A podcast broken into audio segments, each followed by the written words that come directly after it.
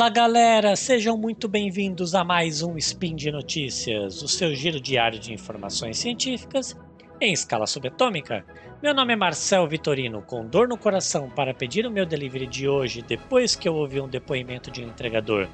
E hoje, dia 25 Coronian do calendário Decatrian e dia 23 de março do calendário Gregoriano, aquele que entrou em um lapso temporal e os dias não estão sendo mais contabilizados, vamos falar sobre tecnologia e o cotidiano. E no programa de hoje, iFood é proibido pelo CAD de firmar exclusividade com restaurantes. Facebook quer treinar funcionários para refutar críticas. Olha só, roda a vinheta! Speed Notícias.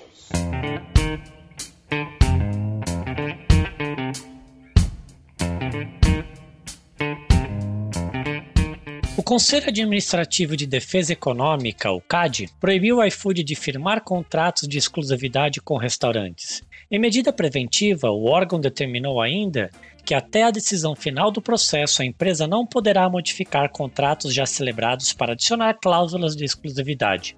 A Superintendência Geral do CAD entendeu que, devido à alta participação de mercado do iFood, os acordos de exclusividade têm alto potencial de prejudicar a concorrência entre as empresas. Pensando em evitar prejuízos ao mercado e garantir o funcionamento regular do setor de aplicativos de delivery, o Conselho decidiu publicar a medida preventiva. A determinação também busca interromper uma prática do iFood. Segundo o CAD, a plataforma estaria firmando acordos mesmo após o processo de apuração ser aberto. Os contratos seriam celebrados principalmente com os restaurantes considerados estratégicos e capazes de atrair clientes ao aplicativo. Enquanto não houver decisão para o processo, os acordos de exclusividade já existentes continuam válidos. Eles poderão ser renovados por até um ano, sem limite de renovações. Caso encerre a cláusula de exclusividade com o restaurante, o iFood não poderá firmar um novo contrato com a restrição enquanto a medida preventiva estiver em vigor. Por que o iFood é investigado? O iFood entrou no radar do CAD em setembro de 2020, quando a RAP entrou com uma representação para apontar uma prática anticompetitiva. A denúncia aponta que o iFood aproveita de sua posição dominante enquanto líder de mercado para firmar acordos de exclusividade e restringir a concorrência. Para a RAP, os restaurantes aceitam acordos com longo prazo e multas rescisórias altas porque não querem ser penalizados pelo iFood, que tem a maior base de clientes.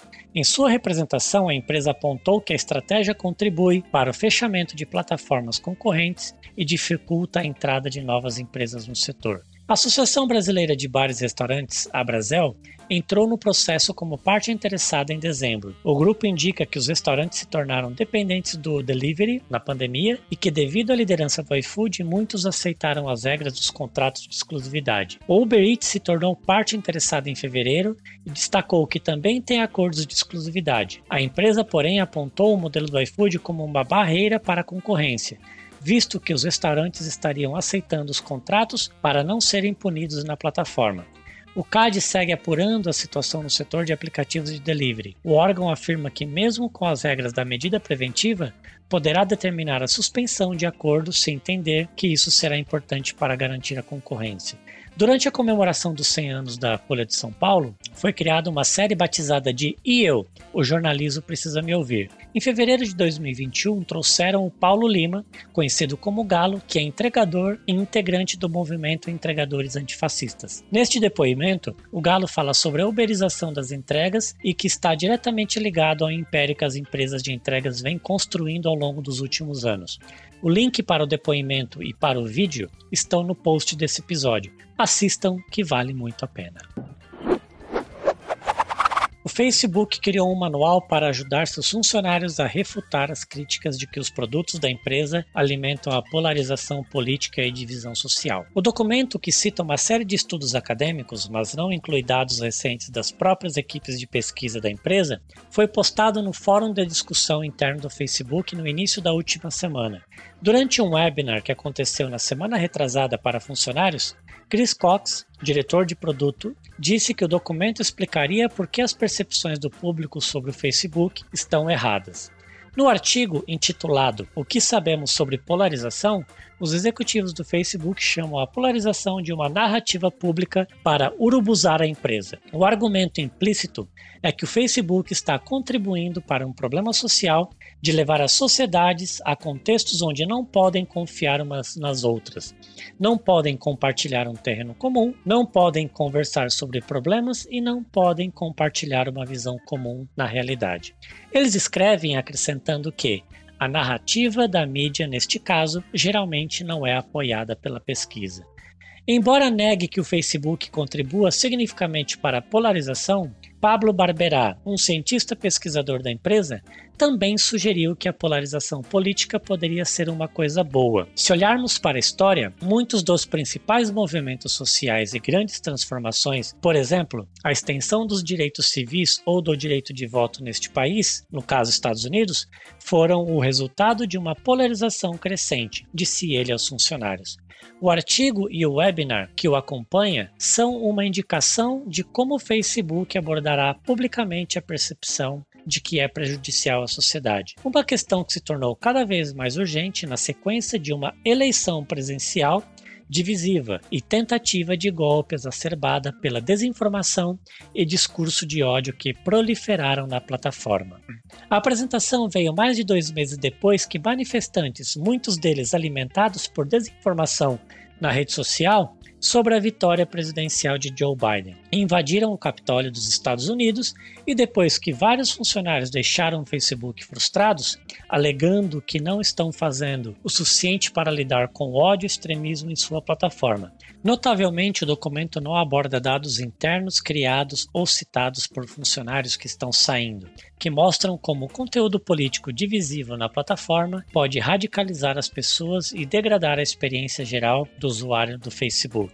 Quando o documento interno do BuzzFeed foi mostrado, um ex-funcionário do Facebook que estudou polarização na empresa disse: Este memorando é um gaslighting corporativo disfarçado como um briefing de pesquisa. Eles deixaram a empresa no ano passado e pediram para permanecer anônimos por medo de retaliação. Daniel Chris, pesquisador principal do Centro de Informação Tecnologia e Vida Pública da Universidade da Carolina do Norte, em Chapel Hill, descreveu o artigo do Facebook como geralmente de acordo com o estado da literatura de pesquisa, mas ele ofereceu esta advertência: com o Facebook, nunca se trata apenas de pesquisa. É uma pesquisa que acompanha os interesses de uma entidade de vários bilhões de dólares. Ele disse que a pesquisa citada no artigo da empresa não refuta a ideia de que o Facebook contribui para a polarização.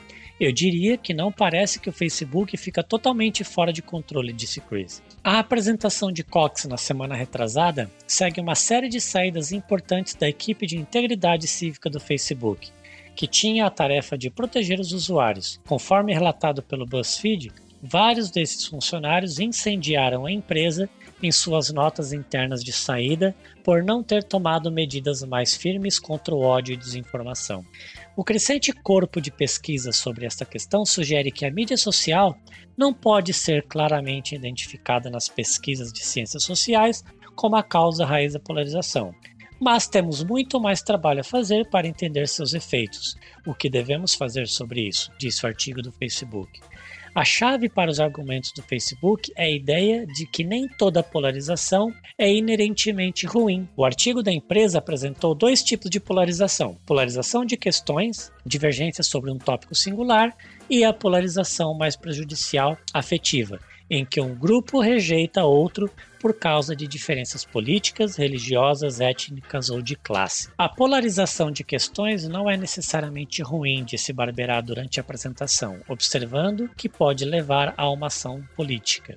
Quando as coisas ficam intensas politicamente, isso também faz com que as pessoas se envolvam no processo político. Tipo quando você vê que os partidos estão apresentando plataformas diferentes, você fica mais interessado porque o seu voto pode fazer a diferença. Mas, como o Cris observou, há um contraponto preocupante aqui. Uma coisa que as plataformas de mídia social fazem absolutamente é tornar mais fácil ter um movimento global pela supremacia branca do que era há 30 ou 40 anos atrás. Quando o webinar foi aberto para perguntas dos funcionários, um deles perguntou se o Facebook era como uma empresa de tabaco que financiava pesquisas para mostrar que seus produtos não eram um problema. Em resposta, os líderes do Facebook argumentaram que a maior parte da pesquisa apresentada em seu documento interno não foi financiada pela empresa. O BuzzFeed descobriu que pelo menos dois dos 13 artigos e outros escritos apresentados no memorando aos funcionários foram feitos em colaboração com o Facebook. A conclusão do jornal também cita David Brooks, um colunista proeminente do New York Times, que escreveu para o site corporativo do Facebook e cujo projeto sem fins lucrativos foi financiado pela empresa. Apesar de rejeitar a ideia de que o Facebook contribui para a polarização negativa, os executivos da empresa reconheceram a necessidade de mudanças na plataforma.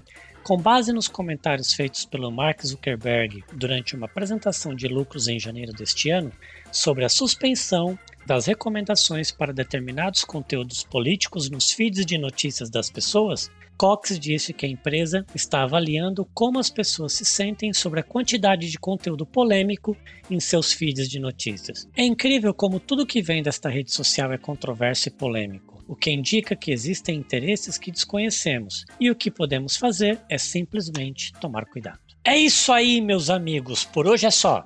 Quero lembrar que os links comentados neste episódio estão no post. Deixe lá seu comentário, elogio, crítica, declaração de amor, afago ou não me marque em nenhuma publicação do Facebook.